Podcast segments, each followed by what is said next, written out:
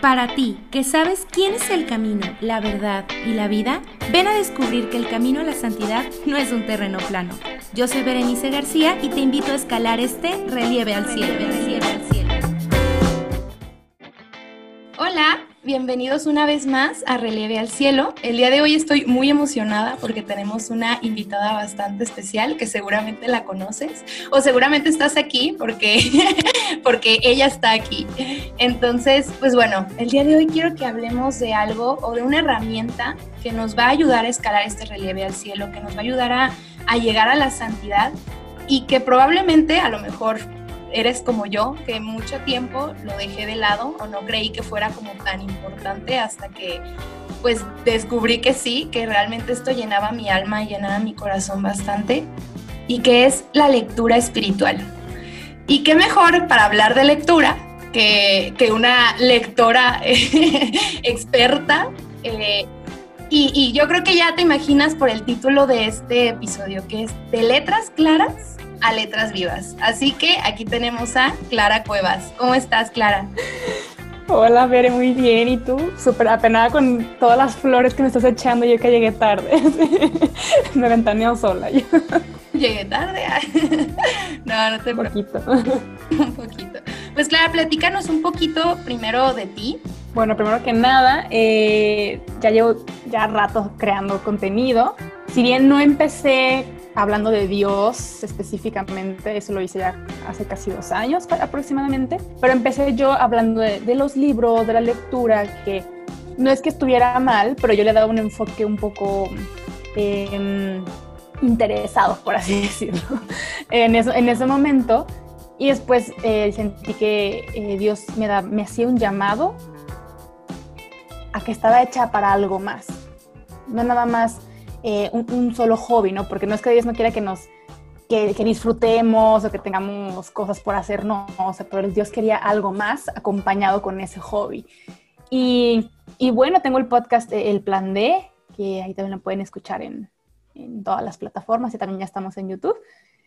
Y pues ahí sigo, ahí sigo la, la vida, ahí me, va, ahí me va diciendo Dios por dónde, a ver qué vamos haciendo. Sí, y sobre todo yo creo que como muy dócil, ¿no? O sea, que ahora sí, señor, si ahorita es el podcast, que si ahora es el video, que ahora es esto, que si ahora, no sé, o sea, muy dócil al Espíritu Santo. Ahora sí que Dios no, no, me ha dejado de sorprender. Cada rato me saca con cosas que yo digo, déjamelo medito, vamos viendo. no sé. Es que el Señor es paciente con nosotros. exactamente, totalmente. Pues bueno, pues vamos entrando como a este tema que es sobre la lectura espiritual. Yo, así como comentaba ahorita al principio, como que no lo conocía tal cual que era la lectura espiritual. Yo, la verdad, yo creo que estuve, digo, yo me evangelicé hace casi ya 11 años y, y de verdad es que no lo había escuchado. O sea, yo decía que, pues sí, leer la Biblia, pero así tal cual como otra cosa, yo no lo conocía, ¿no? Hasta que en unos retiros, un retiro de ejercicios espirituales, cuando nos hablaron de que San Ignacio Loyola decía que todo lo que nosotros leemos o vemos tiene un impacto en nuestra alma, ¿no? Y que entonces si nosotros, o sea, leemos cosas que nos acerquen a Dios, pues lógicamente va a tener ese impacto, ¿no? Entonces, así quiero empezar, ¿no? Como que se vayan cuestionando qué tipo de contenido ustedes reciben, leen, escuchan, ven. Y ahora sí, pues dejo ahora sí que Clara hable y pues, ¿qué es la lectura espiritual? ¿Cómo es esta herramienta que podemos utilizar? Híjole. Fíjate, antes, antes de dar este comentario, esto que dices, que decías en Ignacio Loyola, que, que lo que consumes impacta mucho en ti. Yo no me había dado cuenta de esto porque yo me juraba súper intelectual, me juraba, uy, inalcanzable, mi cerebro, wow, ¿no? Porque según yo leía cosas que allá afuera eran aplaudibles y efectivamente era muy aplaudible leer a Saramago, leer a Gabriel García Márquez, leer las novelas de moda y ser la primera en leerlas y tener un comentario. Y, muchas veces también pasa así con las películas, con las series y por estar al nivel, ¿no? Pero como dices, impacta. Yo, yo te puedo decir que hace dos, tres semanas empecé como a analizar mi librero y dije, Dios de mi vida, o sea, eso que está ahí lo estoy cargando mucho acá. Y muchos van a decir, pero ¿qué tiene de malo leer? Leer es un buen hábito, hay que, em, hay que incentivar a la gente a leer, pero ¿qué estoy leyendo? ¿Sabes? Y empecé a dar cuenta que, que desde que tenía yo como 15 años, yo empezaba a leer libros eróticos y yo no sabía, ¿sabes? Porque la portada es muy engañosa, ¿no? O porque no es más, no, el libro no viene con un tráiler más que con una sinopsis. Entonces, muchas de esas cosas inofensivas son muy dañinas y no quiero sonar como, ay, súper persinada, ya no leas nada. No, pero si no tienes un, exactamente, si no tienes un, una inteligencia emocional o un acompañamiento, es muy fácil que caigas en tu propio juicio, entre comillas lo digo, porque sí hay que tener el propio juicio, pero a veces uno se justifica las cosas, ¿no? Y nos empezamos a crear nuestro propio Dios y nos pensamos así como que justificamos todo. Y eso fue lo que me pasó, no dije, ¿qué? Soy súper intelectual, estoy leyendo esto, esto, esto, esto. Y obviamente para mí la Biblia en ese momento era como lo de la primera comunión ahí en el rincón, muchas gracias y... Sí, o sea, la verdad es que me hacía bulto en el librero, la verdad no tenía una Biblia en mi librero, hasta apenas creo que el año pasado, este, digo, no es que lo dejé ahí, pero ya tengo el escrito, o sea, lo tengo ya más presente en mi vida. Pero no fue como que un día desperté dije, ya voy a leer la Biblia. De hecho, no. Este, mi primer encuentro, así como que yo dije, quiero leer la palabra de Dios. Eh, fui a dirección espiritual, que ya tuvieron al padre también por acá, el, director espiritual. Y y yo le dije, es que quiero saber más de Dios, quiero saber la palabra de Dios, quiero todo esto, ¿no? Y me dijo, mm, o sea, dale calma. No es porque un día tienes la curiosidad, ya vas a conocer el misterio de nuestra fe, o sea, no. Y me dijo, un consejo, no leas Génesis. y yo, ¿cómo? dije, ya vamos a empezar con prohibiciones. Dije, ¿qué es esto? Y escondidas. Y yo dije, ¿cómo? Pues ahora lo voy a leer. No, y fue mi error, la verdad es que sí lo hice. O sea, me fui a leer el Génesis y en la siguiente dirección dije, padre, pero ¿por qué esto? Esto me dijo, a ver, no te lo dije en carácter de no lo leas nunca, sino que tú estás queriendo conocer a Jesús, tú quieres acercarte a Jesús. Lee primero a Jesús de los evangelios para enamorarte de Jesús. Y yo dije, ¿qué? O sea, como que yo estaba muy verde y todavía sigo estando muy verde, que yo digo, o sea, no se lee la Biblia como de corrido, como las novelas, o sea, o sea estaba muy, muy confundida. Y me, puso esta tarea, ¿no? Todas las noches léete un, eh, un versículo del Evangelio, ¿no? El que tú quieras, me dijo, elige, elígete uno. y a partir de ese momento, yo empecé a tener mi, mi acompañamiento de lectura espiritual. En ese momento solamente era la Biblia, porque yo decía, necesito enamorarme de Jesús, porque según yo, lo conocía porque había ido a un Via Crucis o porque una vez en la misa escuché que Dios es bueno y su misericordia, pero Dios no quiere que nos quedamos en lo, en lo superficial, ¿no? De lo que escuchamos de repente en la homilía o lo cachaste en la homilía, sino que vayas más adentro. Y para mí eso fue una riqueza que yo dije, no me puedo conformar con escuchar algo una vez a la semana, yo quiero hacerlo parte de mi vida. Y dije, ok, si ya tengo el hábito de leer, cosas tontas, la verdad es que sí. Que digo, no está mal leer, es un hobby y me, encanta, ¿no? Pero sí la lectura espiritual me ha ayudado a darle un giro a lo que leo. De hecho, he, sacado libros que los releo y digo, mira, esta actitud es muy de hoy en día, ¿no? Sobre, no sé, mi derecho a decidir o las cosas estas.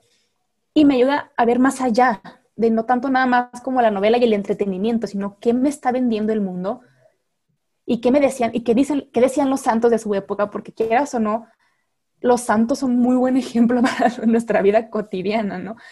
Y, y en sí esta, a mí la lectura espiritual ha sido una disciplina que todavía me cuesta, porque no es como que me siento todos los días a leer la Biblia así de que en santa paz, pero sí eh, me ha me ha motivado a querer conocer la historia de la salvación. Y eso es esa es la diferencia entre un libro, ¿no? Un libro que te encuentras en cualquier librería y la Biblia. O sea, de decir, esto, uf, es que esto a mí me vuelve la cabeza. Este libro es el bestseller de los bestsellers. O sea, se ha vendido en tantos países, en tantos idiomas. Y tiene cuántos años estando vigente? Muchos. O sea, ¿Qué te gusta? El, libro, em, no sé, 50 sombras de Grey, que fue un boom. y todas las señoras, wow, película y lo que quieras. Ahorita ya la gente nada más se burla de ese libro y ya nadie le presta atención. Exactamente. Te digo, entonces, y no es que esté comparando la Biblia con 50 sombras de Grey, pero es lo que te digo, que las modas, eso es lo que hacen. Están en, lo alto luego ya nadie se acuerda de esto. Y la Biblia siempre está así. O sea, es como dice la palabra de Dios, ¿no? Mi, eh, las montañas y todo pasará, pero mi palabra no pasará. Entonces, eso es lo que yo digo. Qué locura que la Biblia, que tú la puedes tener, cuando la tienes ya arrumbada, está vivo. O sea, son palabras que traspasan el corazón y digo, esto no, no lo puedo comprar ni con el clásico de los clásicos del Quijote o lo que quieras. ¿no? Hay una frase que a ver si me acuerdo cómo, yo creo que la has escuchado, que dice, la Biblia es el único libro del que el autor está enamorado del lector. Sí. Ah, y que está presente. O sea, que está presente. O sea, tú estás leyendo y no es como, ay, déjale, mando mis comentarios al autor, ¿no? O sea, ahí mismo estás con él y es como, bueno, a mí me pasa, no estoy en la oración y estoy leyendo algo y es como, a ver, pero ¿cómo? A ver, este, explícame y, y, estás con él, o sea, literalmente, y, y estás con él que te ama, o sea, que está ahí contigo y que quiere escucharte y, y también hay otra frase, ¿no? De que no digas que Dios no te habla, si tu Biblia está cerrada. O sea, ¿cuántas veces queremos escuchar a Dios y queremos eh, saber qué quiere de nosotros? Y, pues, a lo mejor a veces esperamos como cosas muy místicas, ¿no? Y, o si se mueve la hoja, entonces significa... Sí. O sea, yo lo he hecho. Ah, no, yo también, de que la abrí, no hay descanso para los malvados, ¿qué? O sea, como cosas así. No, no, o sea, no, no, no es por ahí, ¿no? Sino como realmente, bueno, abres tu Biblia y el Señor te quiere hablar. Claro que implica un cierto discernimiento, ¿no? Y, y como mencionas, una guía espiritual para no, ¿no? Dejarnos llevar por todo. Oye, Señor, será el amor de mi vida y lo abrimos y cantar de los cantares. No, sí, ya. Digo. sí, cásame. por su futuro esposo. y en cadena de oración andamos todos ahorita.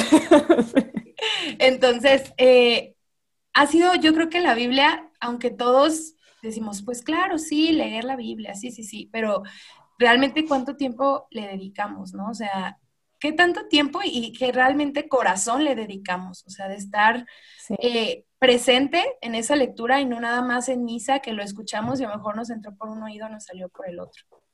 Pero sabemos que también pues hay como más forma, ¿no? De hacer lectura espiritual, como decías de ahorita de los santos y de todo esto. Tú, a ver, ¿tú qué consideras o qué ¿Qué buscas tú para decir, ah, sabes que ahora este va a ser el libro que, va a ayudarme a mi, a mi espíritu, que va a ayudar? Claro.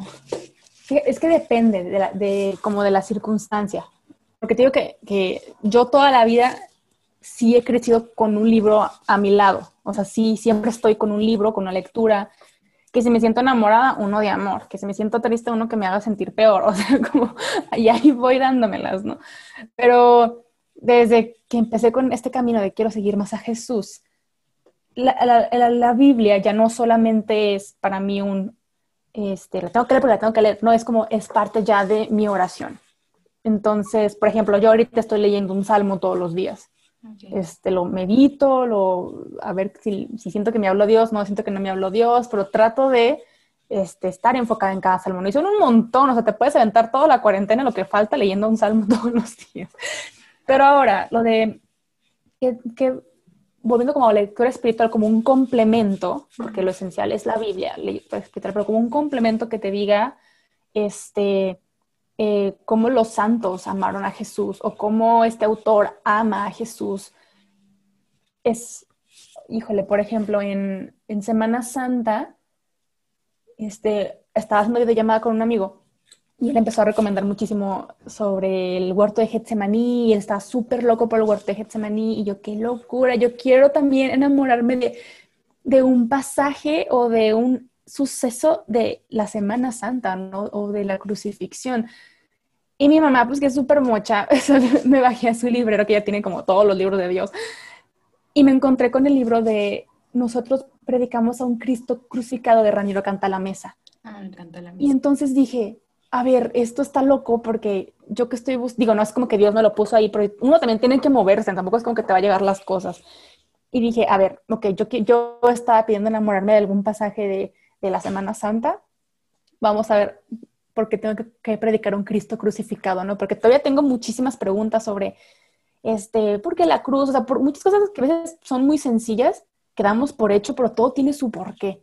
Entonces empecé a leer a Raniero y está, está muy lindo ese libro. O sea, no, lo he terminado porque siento que tenía que leer hasta donde tenía que leer. Y dije, vamos meditándolo porque tampoco es una, una, novela de que, ay, al final resucita. Pues no, o sea, ya sabemos que sí, pero no es una novela, es de digerir, de escribir. Y yo soy mucho tomar muchas notas y muchos apuntes.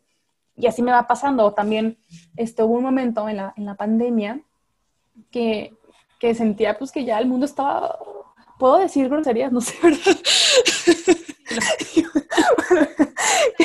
el, mundo estaba jodido, pues. O sea, dije, qué horror de planeta y saturadísimo. Y me acuerdo que hace mucho yo me habían mandado un libro de la Madre Teresa de Calcuta y que ella habla, bueno, no habla de ella, pero se le recopila muchos sucesos en los que ella fue partícipe sobre eh, ay, se me fue, em, las obras de misericordia, las espirituales y las corporales. Entonces, el libro está dividido en eso y cómo ella vivió las obras de misericordia. Entonces está bien cañón porque yo digo, el mundo no está jodido. O sea, nos hacen creer que sí para que uno se desanime, ya no quiera hacer nada. Y se rinda. Entonces, te digo que eh, exactamente que digas, no hay esperanza, pues ya nos morimos todos, punto. Y hay hay diferentes lecturas que, que, te digo, de bendición me han llegado en el momento adecuado y en el momento correcto. Pero hay otras que digo, bueno, le voy a dar una oportunidad, ¿no? También eh, es como leer sobre, hay libros pequeños sobre la Eucaristía, sobre qué onda con la Eucaristía, qué es la Eucaristía, o el Rosario, por ejemplo, también en el mes de mayo, que, em, que fue, si no, el mes de María, no estoy muy segura, pero sí, el mes de María, este, y leí ese libro de, redescubrir el rosario. Entonces, eh, ahora sí, es, si tú quieres comenzar una, lectura o un libro, te puede servir mucho el hecho de en qué época del año estás. ¿no? Que si en Navidad, bueno, vamos leyendo un libro sobre la natividad o un libro sobre tal y tal. Te puede hasta incluso sentir como mucha más empatía y que estás realmente viviendo la festividad y nada más como mera tradición, sino como realmente viviendo la, el suceso y la tradición. Entonces, ahora sí que es como, como un background ahí ligerito de cómo, cómo tengo mis lecturas espirituales dependiendo. Y ahorita mencionaste algo bien importante, que ibas en el libro y que detenías, ¿no? A meditar ciertas cosas. Y creo que es algo muy importante la lectura espiritual. O sea, a lo mejor nos agarramos una novela o nos agarramos cualquier otra cosa que, pues, que no tenga que ver con, con Dios. Y pues sí, o sea, aviéntatelo, dale, no hay problema. Pero con la lectura espiritual a lo mejor hasta tienes tu cuaderno, ¿sabes? O sea, y, y vas escribiendo, vas escribiendo lo que es, tú vas sintiendo en tu corazón de que de repente dices algo y dices, chin, o sea, eso que está ahí justamente es lo que yo necesitaba y lo escribes y lo meditas, o sea, creo que es un, punto como muy importante de la lectura espiritual, o sea, saber que, que no es una lectura nada más de pasar el tiempo, sino que es una lectura que te habla al corazón. Hay un, eh, yo creo que sí conoces el de Imitación de Cristo de Thomas Kempis. No tienes que... ya lo voy a apuntar. Porque ese libro, bueno, yo en, los ejercicios ignacianos, eh, ejercicios espirituales, yo me acuerdo que nos decían, ¿no? De que nos daban el librito y nos decían, iban a leer esta, esta, esta parte, ¿no? Ya te ibas a tu cuarto o al jardín, lo orabas, lo leías. Y cada vez que yo leía algo, yo decía, Señor, o sea, qué impresión. Es que, es que este eres tú hablándome, o sea, no es el libro, o sea, yo hasta me asustaba, ¿no? Decía, ¿qué, qué es esto? O sea, y, realmente cada parte viene, o sea, es porque el Señor te está hablando. O sea, es cuando tú hagas una lectura espiritual, es más, ora, ¿no? O sea, ¿sabes qué, Señor? Ábreme los, los, oídos, ábreme la mente para, pues, para saber qué me quieres decir tú a través de esto. ¿no? Me puede parecer a lo mejor a mí muy sencillo o muy X, pero posiblemente aquí en lo que yo lea, tú me quieras hablar. ¿Tú qué, qué, tips les darías? No sé, tú que, tú que lees bastante, bastante, bastante. Tanto como lectura como tal, o sea, porque a veces también decimos es que no tengo tiempo, es que o, hago oración, o rezo el rosario, o es que a lo mejor no me motivo. A ver, ¿qué, qué tips tendrías tú como para ofrecernos? híjole, me voy a soltar así. Es que fíjate que siento yo que un gran error que como sociedad mexicana en sí, porque el mexicano en promedio, así evaluando la, la nación, se lee 3.5 libros al año por mexicano. Pero después hay otra estadística que saca el INEGI que dice que solamente de 100 mexicanos, 40 están leyendo. Entonces, de esos 40, alguien está leyendo de más para que se promedie el 3.5 por mexicano. Entonces, es una locura. Yo me pongo a ver desde aquí en mi casa, o sea, somos seis, solamente tres estamos leyendo, los demás, quién sabe qué están haciendo. Entonces, es como, digo, no es culpando, ¿no? Porque al final de cuentas mucha gente dice, es que es un hábito la lectura, tienes que generar el hábito. Pero yo siento que si lo vemos como hábito, lo estamos viendo como, oh, algo forzoso. Y, siento yo que muchas veces estamos queriendo culpar al otro, ¿no? Por ejemplo, no, es que en mi casa nunca se leyó y yo nunca vi eso, no lo voy a hacer, ¿no? Pero también está tu decisión. Si ya detectaste que en tu casa no se hizo, ¿tú por qué no lo vas a hacer? Igual que comer verduras, igual que correr, o sea, lo que tú quieras, ¿no? Es algo que quiero añadir a mi vida, ¿cómo lo voy a añadir a mi vida? Y otro error que siento yo que se cae es en el simple hecho de que se piensa que solamente hay tres libros en el mundo y no te gusta ninguno, porque tenemos el Quijote o el Periquillo Sarniento que nos regalaban a todos en la primaria, este, o John Green, y yo no soy de John, o sea, y la gente se cierra en solamente están estos libros y qué flojera, y, y la verdad es que no, o sea, lo que tú quieras encontrar, de tus gustos lo vas a encontrar. O sea, siempre pongo este ejemplo de que le pregunto a la gente, ¿no? Oye, ¿qué, ¿qué, ves en Netflix, no? O sea, ¿qué es lo que te aparece en recomendación de Netflix? No, pues me encanta ver las narcoseries, ¿no? Lo que es como lo más común acá en México, tristemente, pero es real. Que La Reina del Sur, que no sé qué, bueno, si te pones a pensar y a buscarle un poquito, La Reina del Sur es una novela escrita por Rafael Pérez Reverte. Y te si vacilando, hay muchos eh, libros escritos alrededor de la historia del narcotráfico en México, tanto novelas de ficción, eh, documentales, todo lo que tú quieras alrededor del tema que te gusta. No es que esté promoviendo que leamos sobre el narcotráfico, pero puede servir porque a veces podemos, exactamente, podemos entender el problema, ¿no? Mucho más a fondo. Pero, por ejemplo, si te gusta el ballet, hay muchísimos libros sobre historia del ballet. O sea, el chiste es que no nos estamos conociendo lo suficiente para darle ese impulso, ¿sabes? Por ejemplo, yo recomiendo muchísimo leer biografías. ¿Por qué? Porque si tú sueñas con ser el mejor arquitecto, ¿por qué no lees al mejor arquitecto? O sea, ¿por qué no lees a ese que construyó no sé qué tal cosa? ¿Cómo le hizo? Porque no es de que lo construyó de un día para otro. Llevó su camino. Y es que esta sociedad últimamente todos tenemos esta impaciencia de que ya, y por eso no nos sentamos a leer, porque incluye tiempo y calma. Y yo soy una persona muy calma, entonces como que nos compaginamos muy bien el hobby y yo.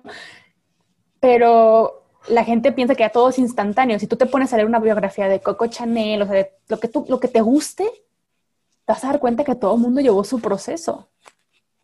Y que esos mismos que tú admiras también leyeron a otros que admiras. Y es una cadena que tú dices, qué loco. Pero si tú quieres empezar a tener este, esta parte lectora en tu vida, pues también te invito a que te cuestiones qué es lo que te gusta, hacia qué le quieres tirar. Y si ya te gusta este, todo este camino de la iglesia de Dios, pues qué mejor, ¿no? Y, y léete a santos. Y, a mí, por ejemplo, yo la primera santa que leí, que fue hace dos años, fue a Edith Stein. Me la regaló una amiga. Me dijo, mira, tú que andas medio feminista, ten. y me la pasó. Y me encantó. O sea, yo dije, yo no sabía que la iglesia impulsaba a las mujeres. Yo no sabía muchas cosas. Yo, no yo tenía un chorro de prejuicios entre Dios y la iglesia y todo. Y leía a Stein, una mujer súper así, cerebro. Y dije, wow, lo que ella se estaba preguntando, yo también lo estoy preguntando. Y, y es una locura. Entonces, digo, a mí las biografías siempre me, yo tengo que, me gustaría ser mucho más asidua en las, en las biografías, pero las que tengo ahí van bien.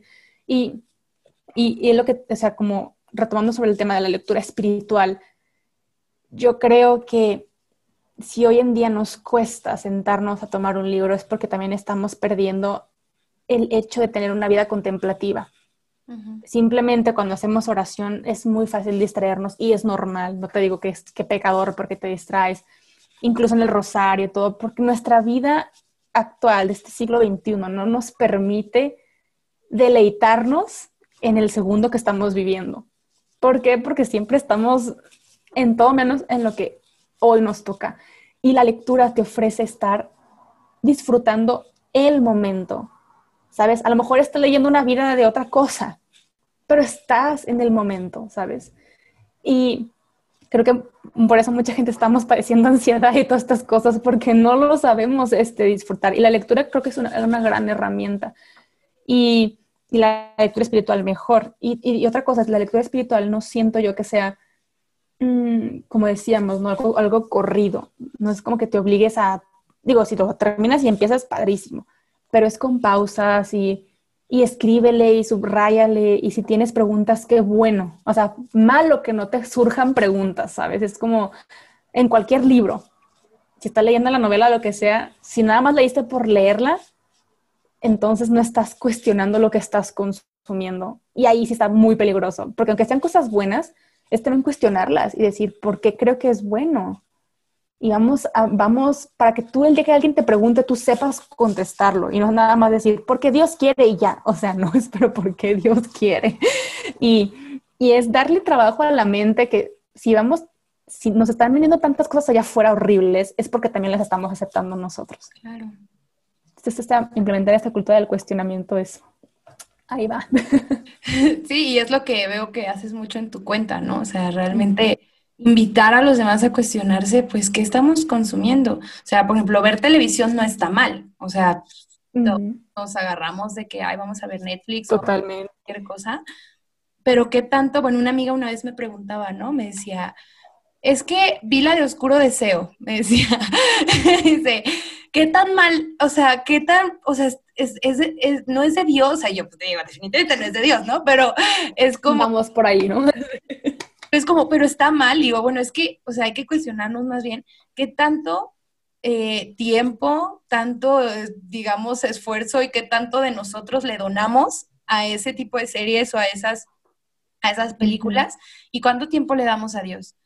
Sí, no, pues, o sea, es como, pues es cierto, a lo mejor, digo, no está mal que si quieres ver una serie o lo que, lo que, una película o lo que quieras, tampoco se trata de, de satanizar nada de eso, pero bueno, o sea, cuestionate qué tanto tiempo sí le dedicas también a Dios, ¿no? O sea, si es más eh, de Netflix y luego digo que no tengo tiempo para ir a misa, pues ahí creo que el problema no es ni Netflix ni la misa, o sea, es que nosotros no esto. esto, o sea, no le estamos dando ese tiempo que, que verdaderamente merece, ¿no? Lo que, lo que, lo que es el Señor. Claro, ¿y qué ha sido para ti así, ya como para, para ir cerrando? ¿Qué ha sido así el libro, digo, aparte de la Biblia? Que te ha dejado así una enseñanza que tú digas, como para que los demás se motivan a decir, yo también quiero recibir una enseñanza así. Ustedes no pueden verla, pero Clara está volteando a ver su libreta.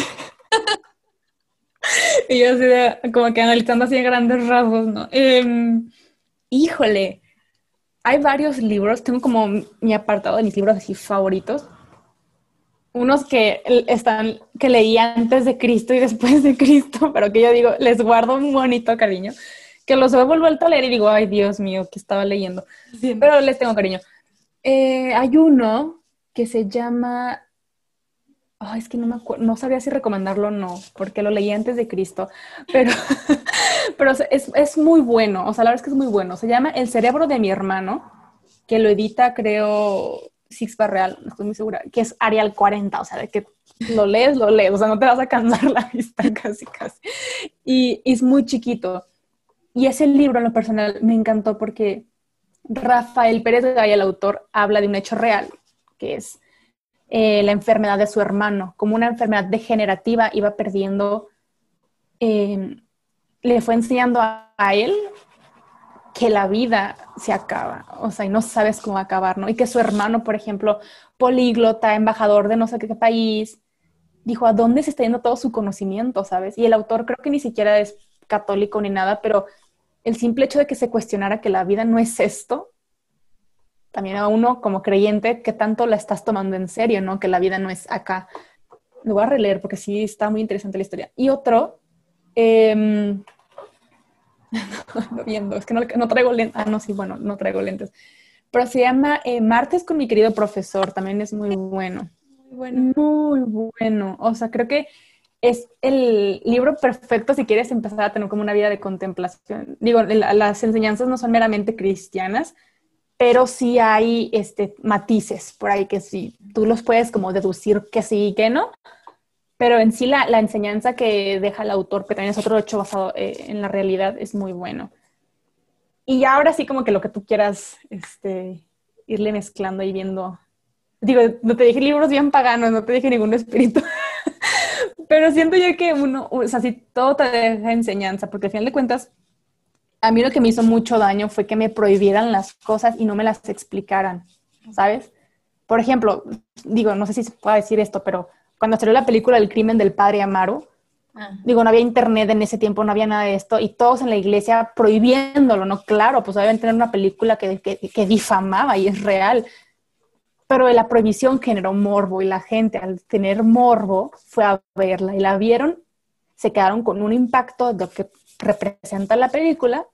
No le voy a preguntar al padre porque me va a regañar, porque ya me la prohibieron acá, yo desobedecí. Entonces te quedabas con la duda Exactamente, te quedabas con la duda y te la ibas sembrando, la platicabas con tus amigos que no creen en Dios y te ibas separando de la iglesia. Entonces, siento yo que no es tanto prohibir, pero si ya vas a consumir algo, consúmelo inteligentemente y cuestiónalo y haz que se cuestionen otros. Si lo vas a ver con tu familia o si lo vas a leer con tus amigos, generar ese círculo de, cuestionamiento. Igual con, por ejemplo, esta película de las niñas, ¿no? De las cuties.